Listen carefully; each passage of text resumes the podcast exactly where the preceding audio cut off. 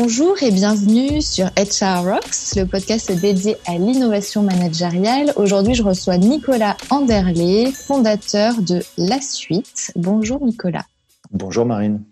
Est-ce que tu peux nous dire qui tu es et ce que tu fais dans la vie?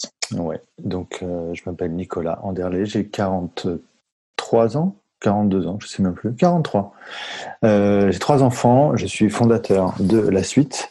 Mon métier globalement, c'est de concevoir et d'animer des temps collectifs sur le management, la, prise de parole, euh, la délégation, le feedback, des sujets très soft skills, sachant qu'à la base, moi, je viens plutôt d'un monde d'ingénieur, euh, informatique, télécom, et donc j'ai longtemps travaillé dans des directions R&D avec des informaticiens un peu bourrus. Euh, c'est ça qui m'a amené vers la thématique des soft skills, puisque je trouvais qu'elle était euh, pas suffisamment exploitée dans ces environnements-là. Et ça ressemble à quoi ton quotidien du coup en tant que fondateur de la suite? Alors mon quotidien euh, actuellement, il est assez différent de mon quotidien d'avant euh, parce que parce que confinement.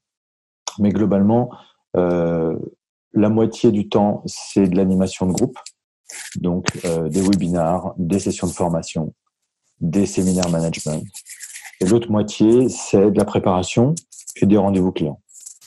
Et du coup, euh, aujourd'hui, est-ce que tu avais envie de nous partager euh, une conviction, une pensée, quelque chose qui te tient à cœur? Oui, j'ai sur l'organisation notamment, qui est un sujet, je trouve toujours un peu douloureux on, a beaucoup de coachés, de managers qui euh, nous demandent comment mieux s'organiser, comment mieux délivrer, etc.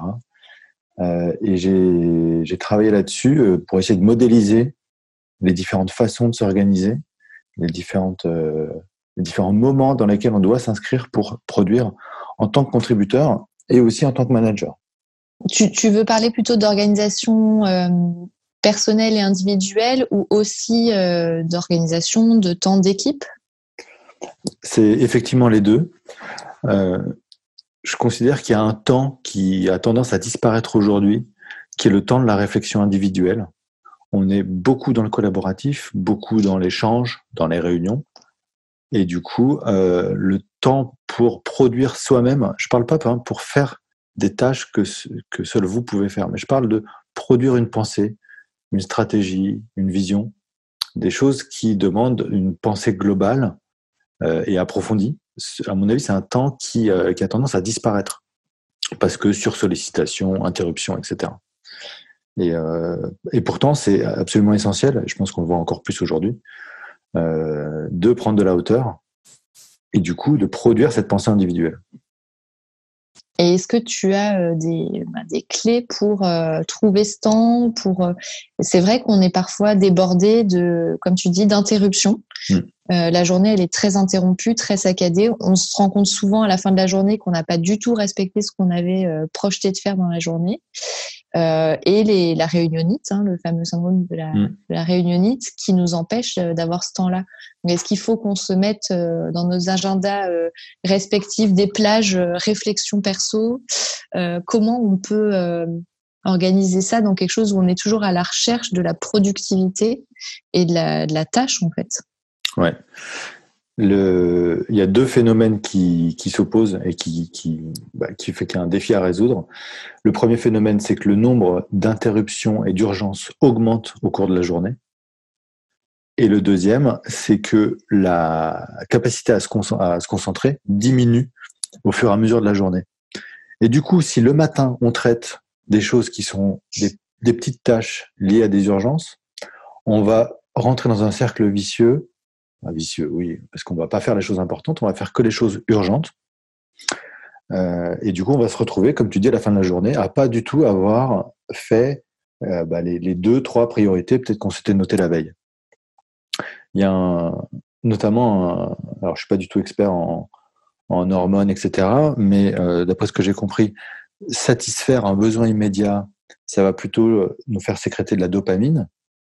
En gros, c'est le, sucre, où est-ce que tu as mis le fichier, etc. Et donc, on est accro à cette sécrétion de dopamine qui fait que on va se laisser interrompre, on va préférer une tâche rapide à finaliser plutôt que de travailler sur euh, bah, la roadmap à six mois, le redécoupage des rôles dans l'équipe, des choses qui sont peut-être plus fondamentales, plus importantes. Et du coup, cette dépendance à la satisfaction immédiate nous fait oublier des choses qui sont importantes. Et quelle est ta, voilà, ton observation, c'est effectivement celle-ci. Quelle est ta recommandation? Comment on peut euh, euh, bah, retrouver ce temps pour soi et ce temps pour euh, la vision, pour des réflexions un peu plus, avec un peu plus de hauteur de vue? Ouais. Le, c'est une guerre. On l'a compris, c'est un combat permanent. Non, mais je dis ça sans, sans vraiment rigoler, dans le sens où tout le monde va vouloir vous confisquer votre agenda. Tout le monde va vous poser des questions tout le temps, tout le temps, tout le temps. Donc, il y a une vraie discipline à avoir, un vrai combat à mener sur sacraliser du temps pour ces moments de réflexion. Moi, ce que je recommande, c'est de le faire le matin, puisque c'est le matin qu'on est le plus euh, efficace en termes de capacité intellectuelle. Et donc, de sacraliser des moments. Alors, vous les mettez dans votre agenda. Nous, moi, je mets ça euh, en deep work. Euh, il y en a qui mettent travail individuel, travail perso.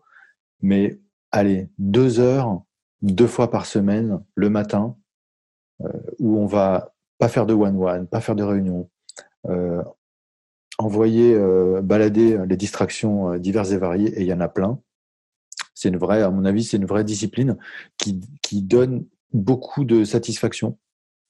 Parce qu'une fois qu'on a réalisé ce travail important, c'est pas c'est pas la, dopamine qu'on a sécrétée, c'est plutôt la, la sérotonine, hormone de la joie, de la sérénité, et voilà, c'est un peu la satisfaction du devoir accompli qui nous met dans un état de, de plénitude, en tout cas de, de bien-être, qui est assez appréciable et qui en plus euh, correspond aux, priorités qu'on a en tant que manager.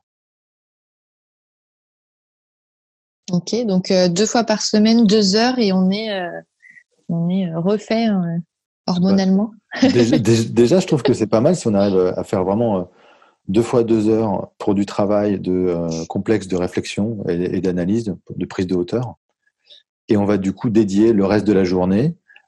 Euh, par exemple, le, midi 15 heures à des euh, réunions, puisque là, finalement, on n'a pas besoin de se concentrer énormément au sens de, de la puissance intellectuelle.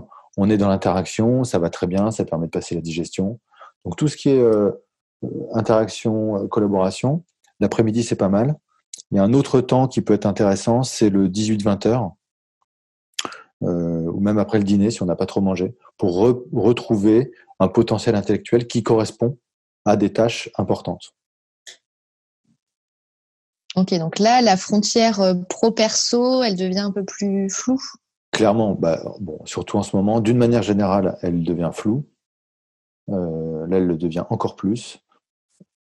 Euh, ça, enfin, ça doit s'accompagner pour nous de euh, planifier dans son agenda, ou en tout cas sacraliser aussi des temps où on est complètement perso. Il y a des temps où on va pas du tout regarder le, euh, son téléphone, etc.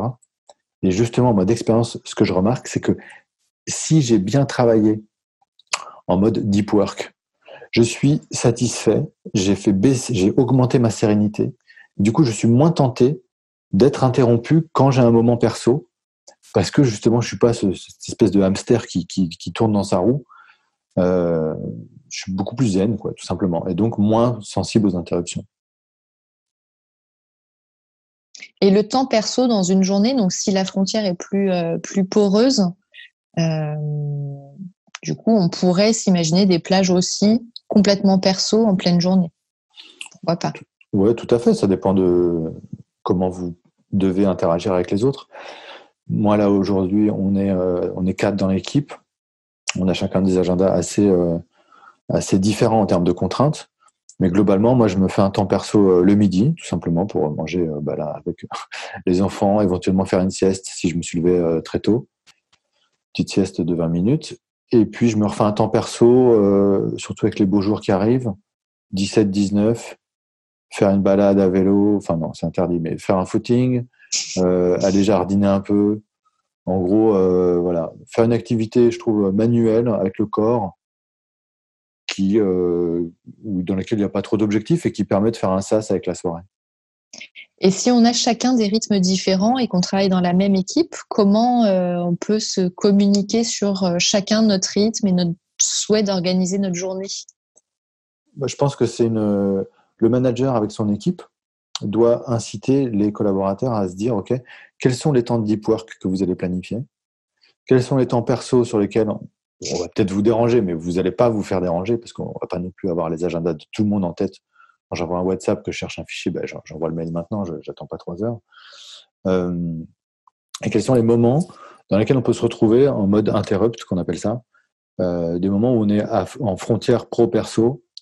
C'est euh, c'est par exemple en ce moment, tu, tu, travailles sur la planification de formation, tu, donc tu avec ton agenda, tu n'as pas besoin de te concentrer énormément, mais par contre tu peux être interrompu par un coup de fil perso, par en ce moment un enfant qui, qui te demande un truc sur les devoirs ou autre. Mais d'avoir déjà d'avoir un dialogue avec son équipe pour dire ok, moi les moments où je suis très disponible c'est là, les moments où je suis pas du tout c'est là. Je pense que ça, ça, résout déjà beaucoup de problèmes plutôt que de, caler stricto sensu des rendez-vous dans l'agenda. Mm, Ok, donc communiquer sur ces, sur ces temps-là. En, en termes d'outils aussi, euh, est-ce que euh, tu as des recommandations? Parce que j'ai l'impression qu'on est, du coup, on, on subit beaucoup euh, finalement, parce que trop de moyens de communiquer, donc du Skype, du Teams, du WhatsApp, les gens savent même plus s'ils sont sur ton téléphone pro, sur ton perso. en fait, comment on peut rationaliser tout ça? J'ai l'impression qu'on qu'on est dans une, une ambiance un peu anxiogène euh, parce que ça clignote de partout, parce que euh, on est dans cette recherche d'immédiateté et tout le monde euh, ne comprend pas que bah là pendant deux heures je vais pas être joignable parce que c'est mon temps perso, parce que c'est mon temps de réflexion, stratégie d'équipe. Je ne sais pas comment tu peux avoir cette posture professionnelle au regard des autres qui te sursollicitent. Premier point, quand tu dis, euh, on parle bien de dopamine là, on, se laisse interrompre. Moi, je, donne la responsabilité mm. à celui qui est interrompu d'être interrompu. Les autres vont nous solliciter de toute manière. Donc, n'essayons pas de discipliner les autres. Euh, essayons de se discipliner soi-même. Moi, je trouve que ça marche hein, quand on vraiment quand on a décidé que, bah, il suffit de. Moi, je, je mets mon téléphone de l'autre côté, comme ça, je vois pas les WhatsApp qui arrivent je vais pas sur mon mail. Il suffit de pas regarder pour que ne pas être interrompu. Euh, par exemple, là, pendant l'interview, je vais évidemment pas aller regarder le truc, le post LinkedIn de machin, euh, euh le, ce qui vient après tout à l'heure, euh, Sarah qui m'a demandé où est-ce que j'avais mis le fichier bidule, etc. Donc, c'est l'autodiscipline. C'est l'autodiscipline. Après, en termes d'outils, dans cette période. Et d'une manière générale, moi, c'est le grand retour du mail, je trouve. Le mail a cet avantage d'être asynchrone sans être instantané. C'est-à-dire que si tu m'envoies un mail en me disant, tiens, demain, j'aimerais bien aborder tel, tel sujet, est-ce que tu peux réfléchir à des messages clés sur ces sujets-là? Ça reste dans ma boîte, je le laisse en non lu. Quand je le traite, il devient lu. Ça me permet de produire une réflexion individuelle. Alors que si tu me l'envoies par WhatsApp, ça va disparaître dans le flux donc moi, pour moi, toutes les actions, toutes les choses qui nécessitent un travail doivent être plutôt dans un mail. Le WhatsApp pour les questions très rapides, genre est-ce qu'on a dit midi ou 14 heures? Ben voilà, boum, je te réponds. Et on n'aura pas besoin de retrouver cette interaction. Pareil pour Slack.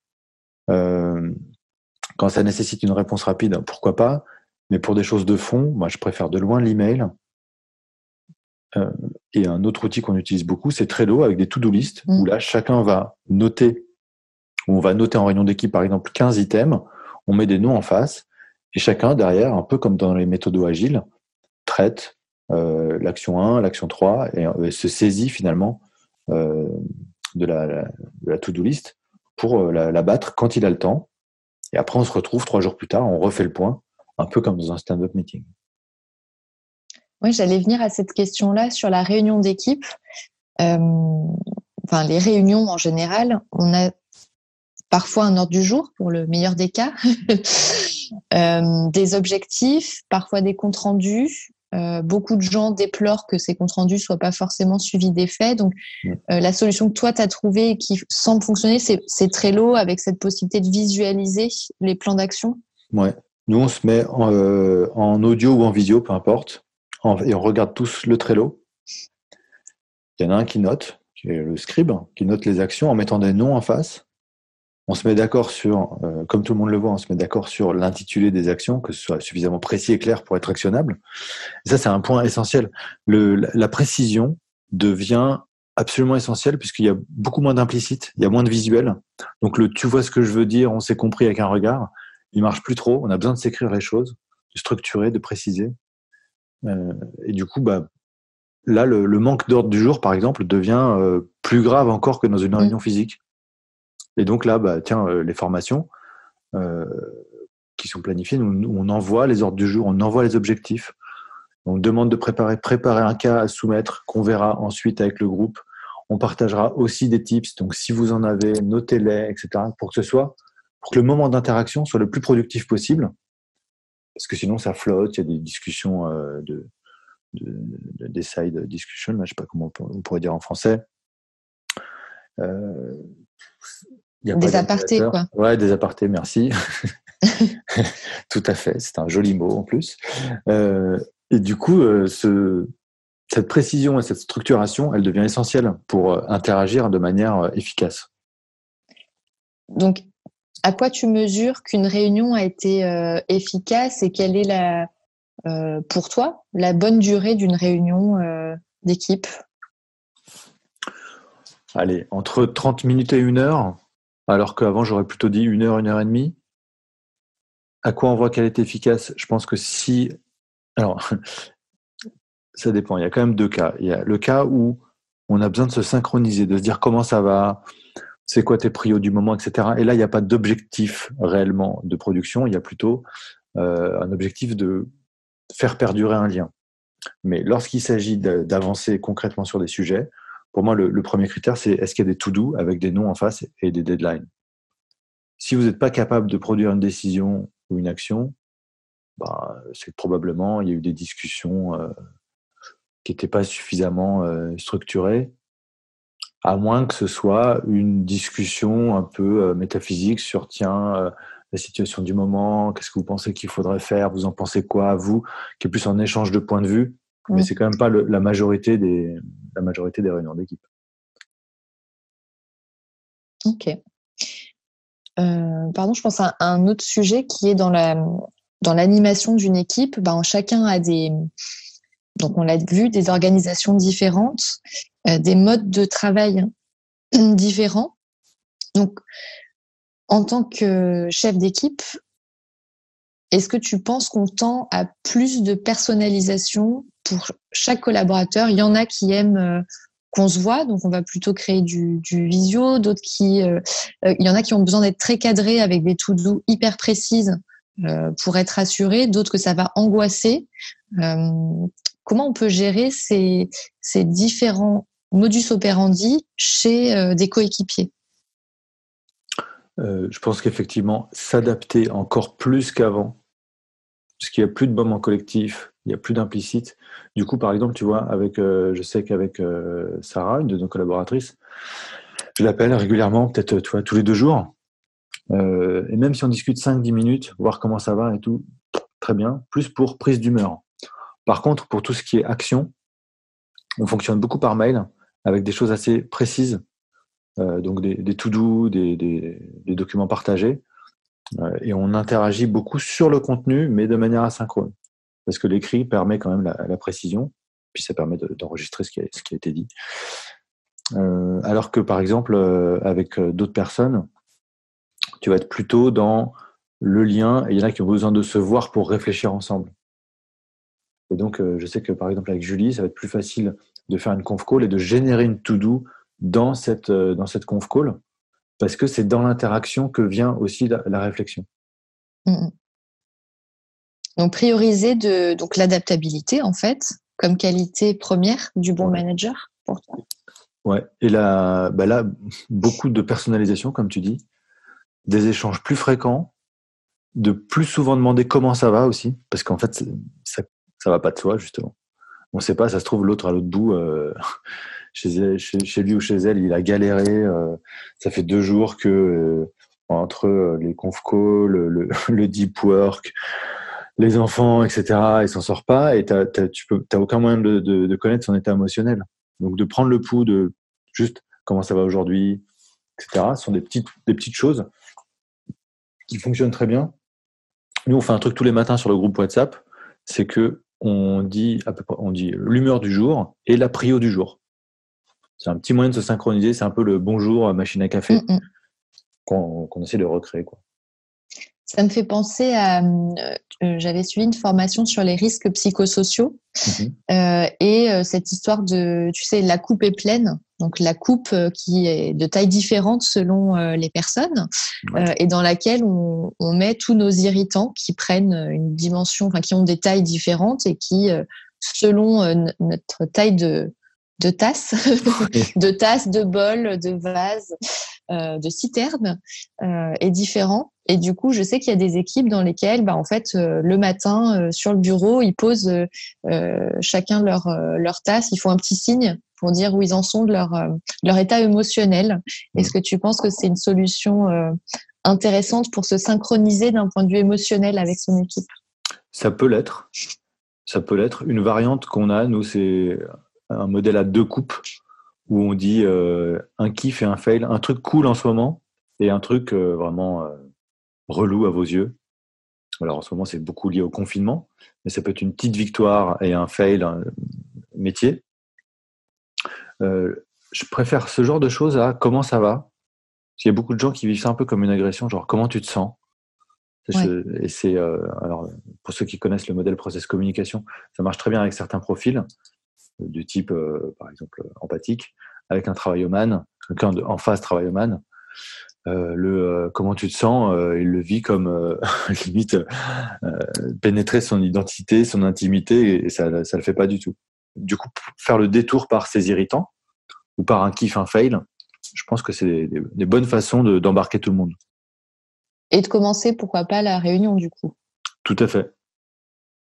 On fait ça, nous, assez régulièrement en réunion d'équipe et on, propose aux, managers conformes de le faire. Et la plupart trouvent ça euh, un petit moyen euh, rigolo de démarrer. Une alternative peut, pourrait être aussi, aller chacun euh, introduit la façon dont il vit la période où, où, il a vécu sa semaine ou la dernière période avec deux ou trois adjectifs. Intense, confus, exalté, par exemple. Tu vois. Et après, vous en faites quoi du coup de cette, cette matière? On le laisse en fait, le fait de verbaliser te permet de rentrer dans un autre espace.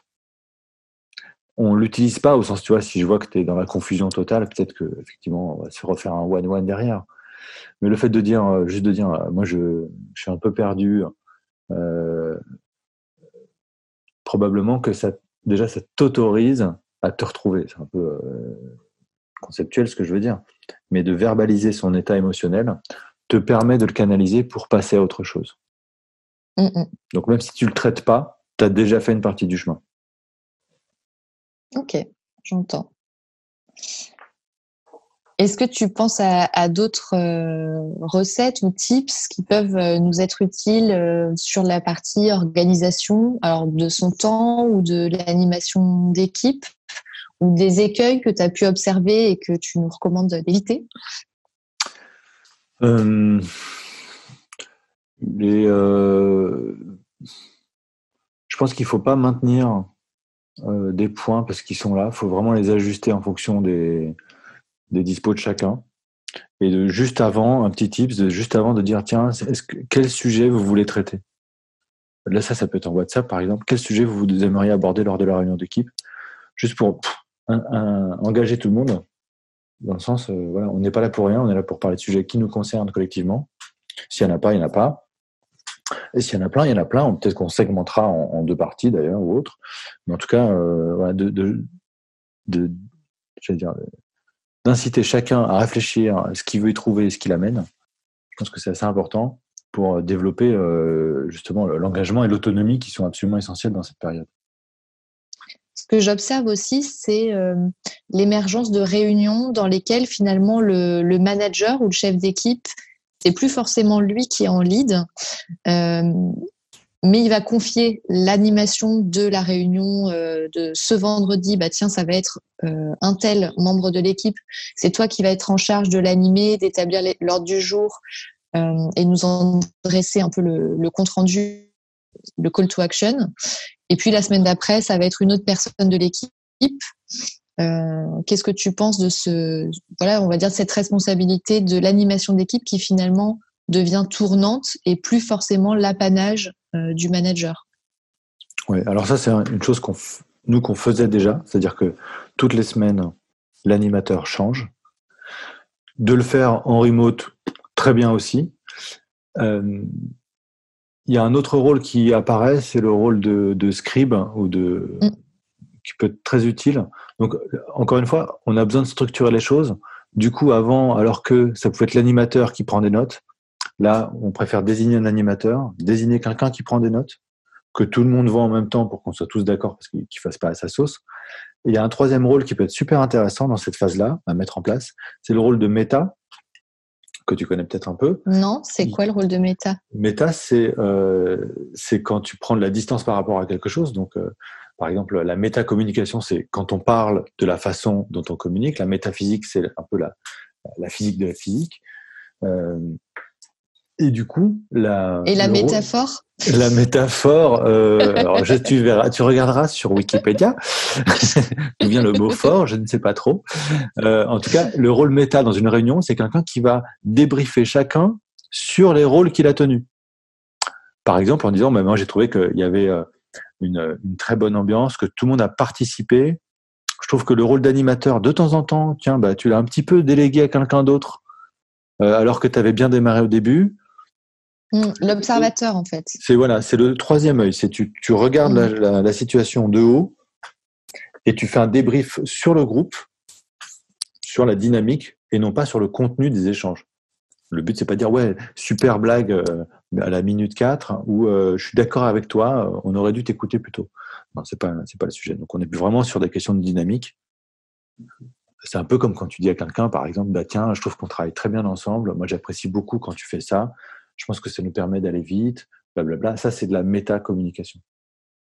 Ok, qui permet aussi du coup de souligner, enfin de, c'est une, une, occasion de faire du feedback, donc de souligner les talents et les axes de, de développement aussi de, de, chacun, et pas forcément euh, descendant, donc pas forcément le manager, mais quelqu'un euh, de l'équipe qui peut avoir ce rôle-là. Ouais, sachant qu'il propose au groupe sa perception. Tu peux, tout à fait avoir quelqu'un qui joue le rôle méta, qui trouve que ça s'est très bien passé, parce qu'on a pu avancer, etc. Et un autre méta, un autre jour, va dire euh, c'était un peu ennuyeux, euh, etc. Parce que finalement, on a parlé de choses très très rationnelles. Donc c'est euh, voilà, il pose ça sur la table. Les gens s'en saisissent ou pas. Ça, ça n'amène pas ou ça ne doit pas amener spécialement de commentaires. C'est dit, voilà. Et comment tu pilotes dans le temps euh, comment tu améliores la qualité de ces échanges, de ces interactions dans le temps Comment tu monitores euh, l'évolution, l'amélioration, euh, le fait que ça s'essouffle pas, toutes ces réunions, tous ces points d'équipe? Bah, Tant qu'il y a du boulot, moi je pense, enfin c'est le, c'est le fait de regarder le même objet qui fait qu'on a un intérêt dans l'interaction. Donc, euh, c'est parce qu'on a des sujets en commun qu'on interagit. On n'interagit pas juste pour se raconter notre week-end. Euh, donc, tant qu'il y a du boulot, il y a des bonnes façons de le faire. Le, comment tu fais le suivi?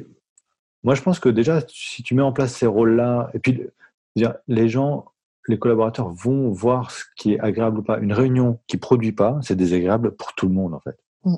Il y en a trois qui se sont ennuyés, deux qui ont qui avaient pas de feedback des autres quand ils proposaient des choses, le manager qui est déçu parce qu'il a l'impression d'avoir perdu, fait perdre le temps euh, collectif. Bon.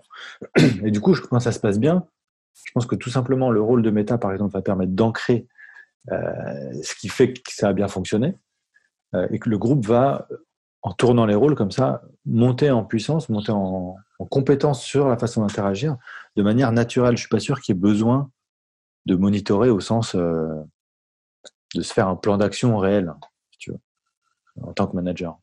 Le fait d'avoir ces pratiques-là, de structurer les choses, de demander aux gens de les structurer quand ils animent, de les débriefer sur leur rôle, permet bah, d'augmenter la co-responsabilité finalement de, de, la situation et de la façon dont ça se déroule avec toute l'équipe.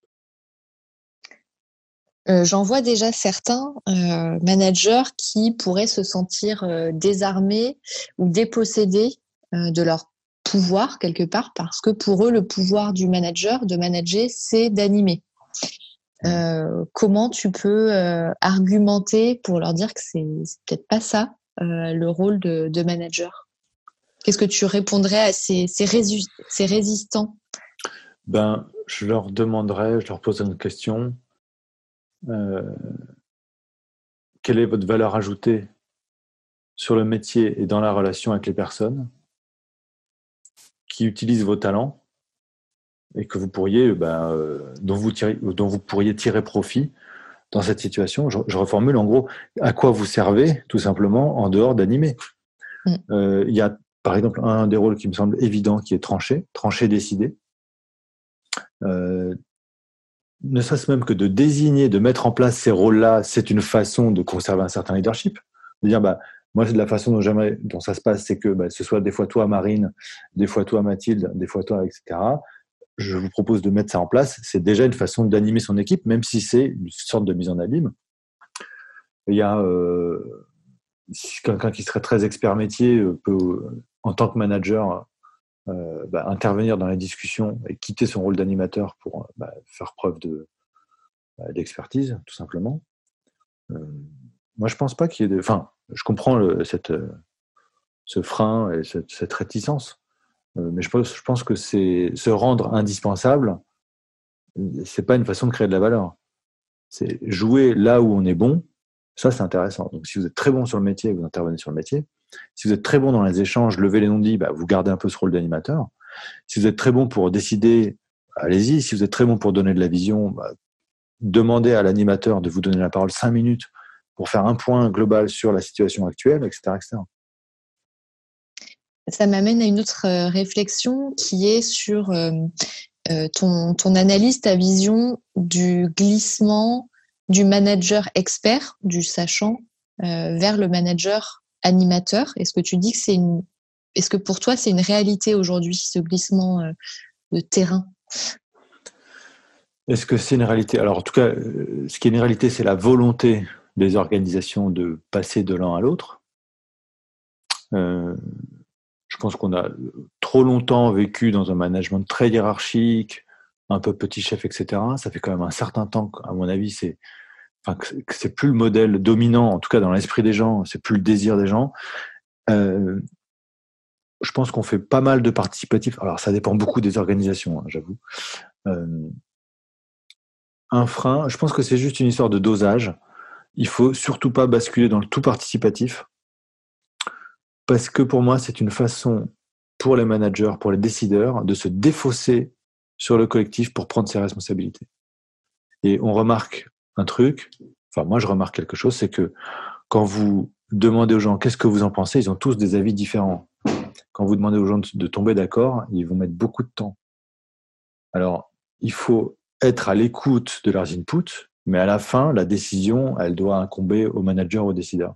Donc, il faut surtout pas en se disant ouais non mais tu sais quoi je vais demander l'avis à tout le monde comme ça tout le monde sera content faut surtout pas faire ça pour se défausser de l'avis qu'on pourrait avoir je, je, reparle je reboucle donc sur le sujet du deep work je pense que le, chez les décideurs et les managers euh, ils doivent se, absolument se libérer du temps pour produire cette pensée que seuls eux peuvent avoir parce que vision globale parce que j'ai pris le temps d'écouter tout le monde ça n'empêche qu'il y a des choix à faire des décisions à prendre mm.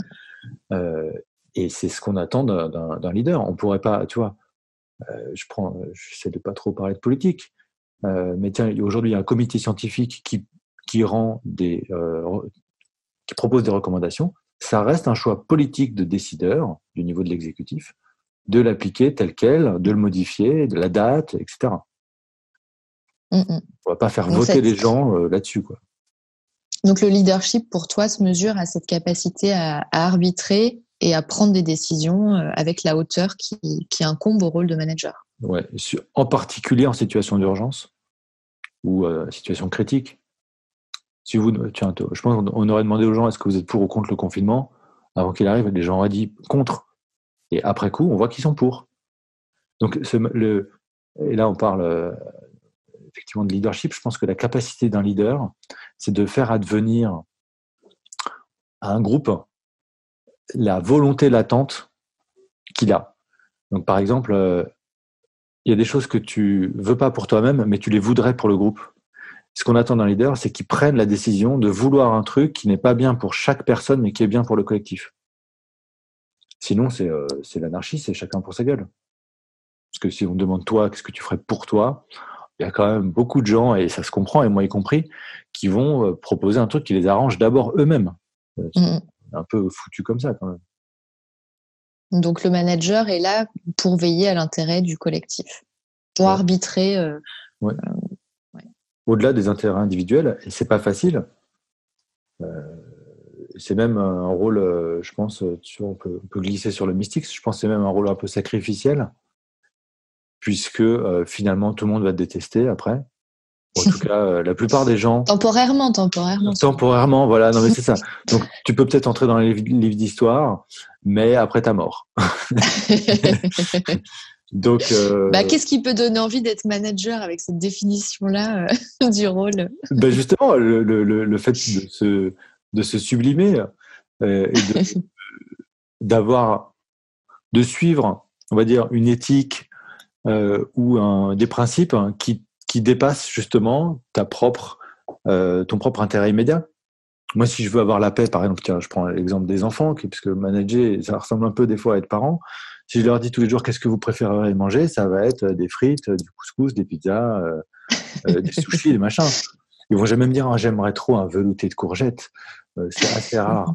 Et du coup, par contre, probablement que plus tard, ils se diront bah j'ai été, j'ai grandi dans une famille où le goût et la, la diététique étaient importants. J'ai pas mangé que de la merde. Et, et j'en serais reconnaissant, mais de manière silencieuse. C'est-à-dire qu'on attend, faut pas le faire pour attendre une reconnaissance immédiate. Faut le faire en se disant que c'est ça qui doit être fait parce que c'est ça qui est bien à long terme pour, le, pour soi, pour les gens et pour les, les personnes dont on s'occupe. Il faut être une personne de, de conviction.